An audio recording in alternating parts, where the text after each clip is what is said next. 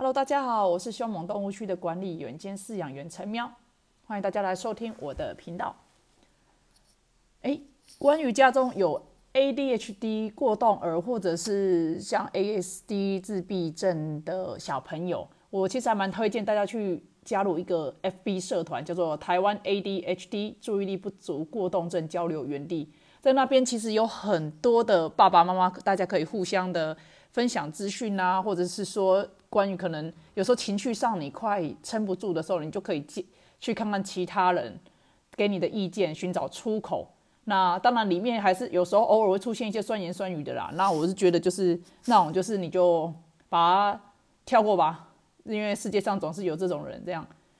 那我们今天来讨论的是，我在那个交流园地里面，我看到有一篇文章是关于说，哎，有个妈妈在问说，不知道有没有办法在从怀孕之前就可以透过基因筛选去避开说，我们去生生到小朋友会有 ADHD 这个部分，那引起的回响其实也不小哎。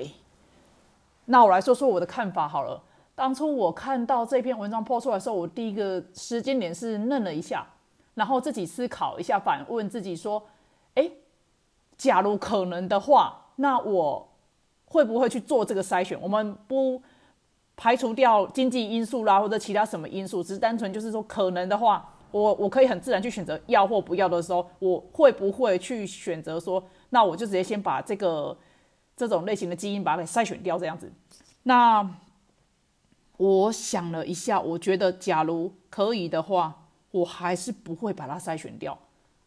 其实自己做出这个答案的时候，自己也有点惊讶到，因为第一个，我觉得假设可以把它筛选掉，那这样子产生出来的小孩就不是我的小孩了。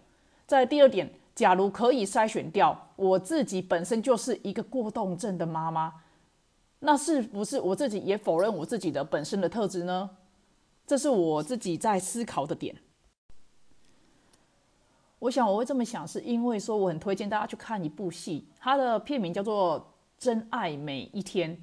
那这一部片它就本身是一个呃二零一三年的英国浪漫喜剧科幻的电影。那主要是男主角呢，呃，会为了拥有更好美好的未来，然后试着改变自己的过去。可是当他去一直改变的时候，发现后来我觉得很震撼的是，他后来竟然。改变到后来是，他连自己的小孩原本是个男生，后来就变为女生，还是是什么？呃，女生变成男生，我有点忘记了。那我觉得这是很震撼的，就觉得说，其实之前一点细微的小变化，会影响到后来，可能这原本的自己的小孩不是自己的小孩了。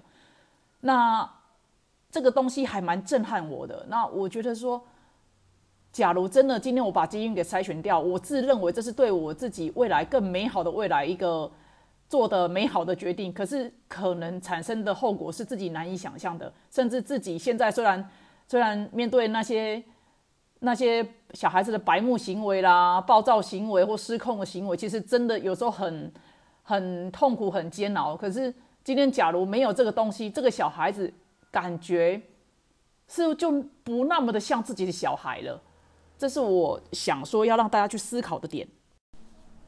我觉得我一直很相信一个道理，叫做福祸相依。一件事情看起来好像很好的事情，那可能要注意说，哎，是不是有没有什么其他我们需要去注意的事项？那一些事情虽然看起来表面上是很糟糕的事情，是一个祸不好的事情的时候，那它是伴之而来的，有一定会有一定的福气在里面。如何你把你的劣势翻转为优势的时候，这才是我们需要去做的事情。把自己手上不好的牌。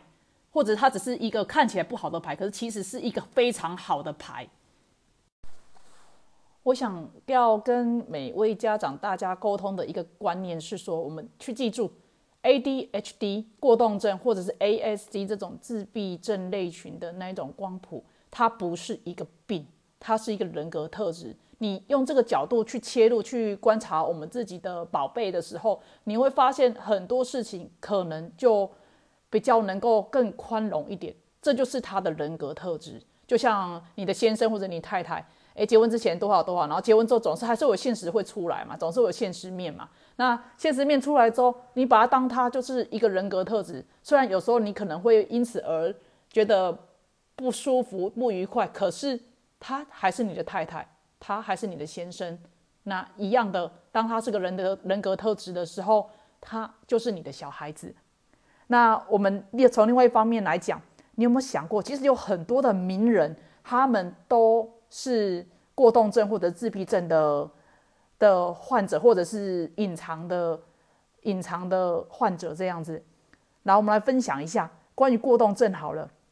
过动症呢，在历代以来有几个。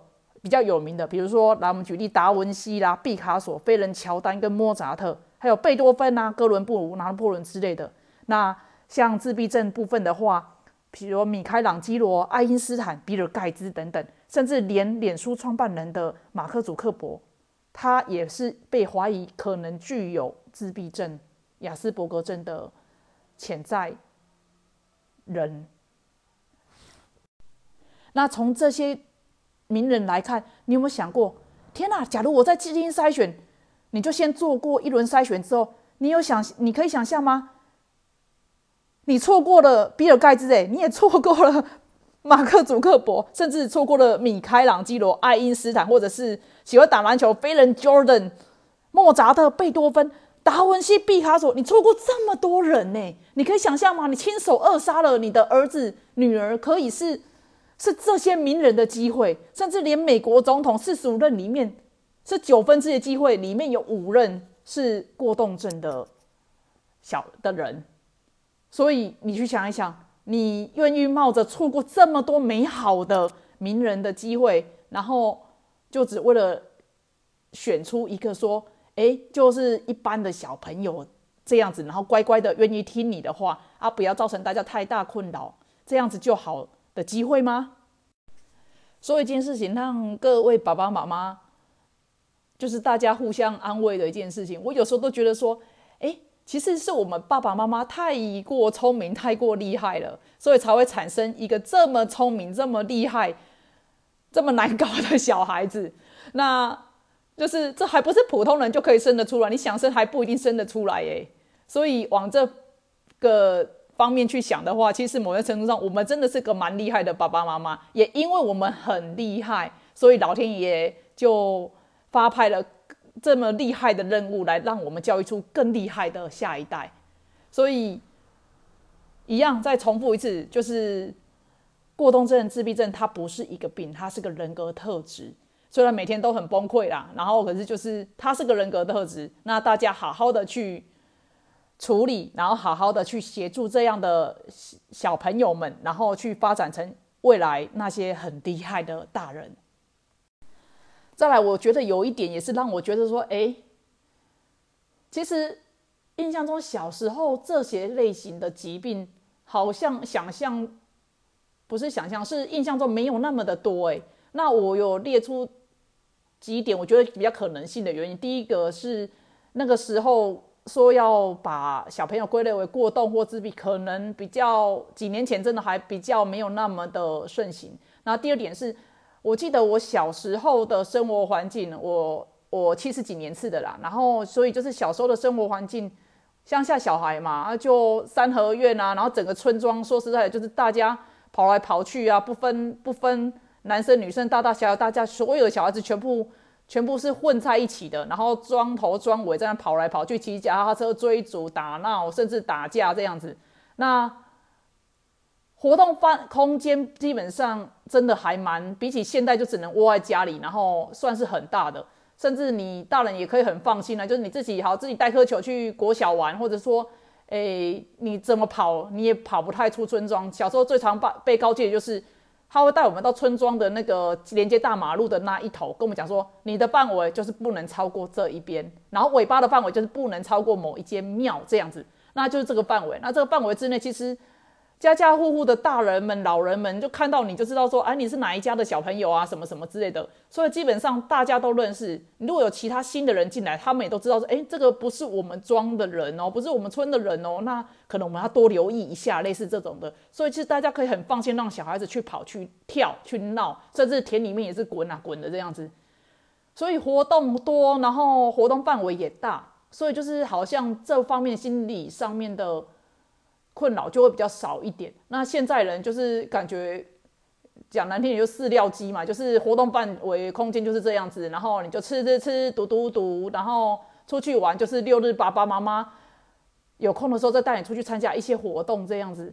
那好像也真的只能这样，因为说实在，你现在也不敢随随便便说啊哈，让小孩子出去跑跑跳跳这样子，因为因为你在都市里面，有时候连你楼上邻居、楼下邻居是谁都不知道了，那你怎么敢说哎，随随便便让小孩子这样出去出去？出去乱跑乱跳这样，而且社会掳人案件呐那一种也层出不穷，你会其实还是会很担心的。所以现在其实我觉得社会有一个风气是回归自然，就是反而现在如果去一些乡野乡野的活动啊，是很受欢迎的。其实大家都有点返璞归真的状态，这也是我很喜欢的。我这个人个人因为从小在乡乡下长长大啦，所以就是。比起都市，我真的比较喜欢乡下。一来活动空间范围是大的，然后邻居之间的情况是大家都知道，然后出门就打个招呼，做什么这样子。小孩子，小孩子有什么状况，其实有时候临时还可以拖一下邻居看一下，这样自己出去可能做一下采买啦，或者说有什么临时状况这样。所以乡下对我来讲是一个我比较舒服的地方。常常记得就是有时候如果。要进去都市，老实讲会让我其实很紧张哎，因为进去都市，第一个我紧张的点是停车位，真的永远都是停车位，都觉得说跟人家约约哪个地方都会想，我会先问他说，请问那边附近有没有什么停车场这样子？那再来是就是人很多，我觉得某些程度可能也有点自闭特质，就是我对人多的地方我真的其实不太喜欢，它会让我紧张。再来是。真的都市就是就是感觉没办法悠闲的去那个，虽然当然现在有很多什么文青咖啡店啊，老实讲，我觉得就是文青咖啡。你知道我们乡下 文青咖啡店不用你在家里面搞一搞，就弄一个桌上插个花啦，或者是说泡一杯好一点的咖啡，坐在那边自己一个人静静的播一点自己喜欢的音乐。其实我窗户看出去就是树了，所以真的不需要说文青咖啡店啊。当然不是说它不好，就是偶尔偶尔它是一个。可以去转换一下环境，然后换一下心情的地方。只是对于我们这种乡下的，真的是我走出去，真的心情不好，我骑个脚踏车去骑一下脚踏车步道，然后一年四季的风景也都不一样。这是我觉得我很喜欢乡下的原因。有时候看到那个板上有一位妈妈，其实还蛮常分享的。她的儿子，我每每看到他的作品，真的好厉害哦，才国小的小朋友。然后就常常可以把芭比洋娃娃啦，或者是设计出很漂亮的礼服，我都觉得天哪！当一个小朋友让他适性去发展，特别是妈妈很大的包容力，然后去引导他去做他喜欢的事情的时候，我都觉得这小孩子简直简直就是一个小小的吴继刚哎，他可能是未来的国际时尚大师哎。我觉得这不是一个很很值得赞叹，然后很美好的事情吗？所以就是适性发展，特别。针对说我们有过动或者自闭的小孩子，适性发展其实真的很重要。如何去发展小孩子最重要的兴趣在哪里？他的热情、他的 passion 在哪里的时候，这才是我们首要做的。啊，成绩真的也不是要叫你说真的棒追到，就是基本的这样就好了。如何发掘他的兴趣，真的是首要的东西。好了，接下来我来分享一下这小孩子好了。我家的过动跟自闭的两个小朋友。他们有一个共同的兴趣，就是煮乐高。那我觉得煮乐高真的是我，我是一个很很节俭的妈妈。某些程度上，甚至甚至玩具我其实是是不太买的。那唯一我比较会买的玩具，真的就是乐高，因为我觉得乐高它可以无限的去发挥他们想象力，然后从大块积木玩到小块的，然后现在也是一直在玩。那他们两个共同兴趣是这个，也所以也常常因为这个在那边吵起来。明明就是两个人，一人买了一组一。不同颜色，然后一模一样的东西，这样子总是不会吵了吧？哦，你错了。到后来还是在吵，就是永远在吵，说明明看起来一个红色一个绿色很明显，就那个他说没有，他有共通的颜色，叫做黑色。黑色他就说他老大讲说，哎，弟弟他拿了我的什么什么几个怎样之类，然后弟弟也说哈，他老大拆了他的什么什么之类的，就是永远吵不完啊。那关于这一点，我就觉得是，就是他是。必要之恶，他们总是会吵。可是这一点也常常因为这一点跟爸爸就可能就有些沟通上的冲突。那爸爸就觉得说，你为什么还要买这种东西？他们两个常常都在吵。那我心中的觉感觉是觉得说，虽然常常在吵，可是这是一个可以让他们去有兴趣，然后玩、发展智力或者发展他们创意的东西。那我可以忍受那个吵，虽然有时候也真的是很崩溃啦。可是就是它是必要之恶，我不可能因为说他们吵，所以我就不买了，也不让他们玩了。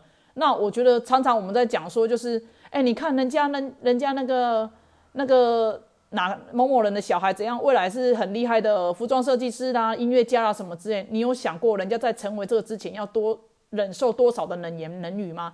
不管是外在还是内在的。那外在的就是一堆亲友啦，甚至长辈，如果有刚好有住一起的长辈的话，那或者是内在，内在就是一些猪队友啦。各位妈妈可能。可能心中都都有无限的感慨跟点头如捣蒜，那就是这样子。因为主要照顾的几乎还是过半数都是妈妈啦，然后爸爸少数我有看到真的很厉害，就是诶，爸爸主要爸爸是主要照顾者的，然后妈妈反而是比较不是不是主要照顾者，这种是比较少数的例子。不过也是大家一起加油啦，就是这样的小孩。很特别，很可爱，也有很多的磨练。我说磨练是我们自己的修炼，就是结婚前跟结婚后，老师讲，特别是有小孩子之后，认识我的人都说啊，吼，哎，我觉得，哎，陈妙，我觉得你脾气变得好好哦。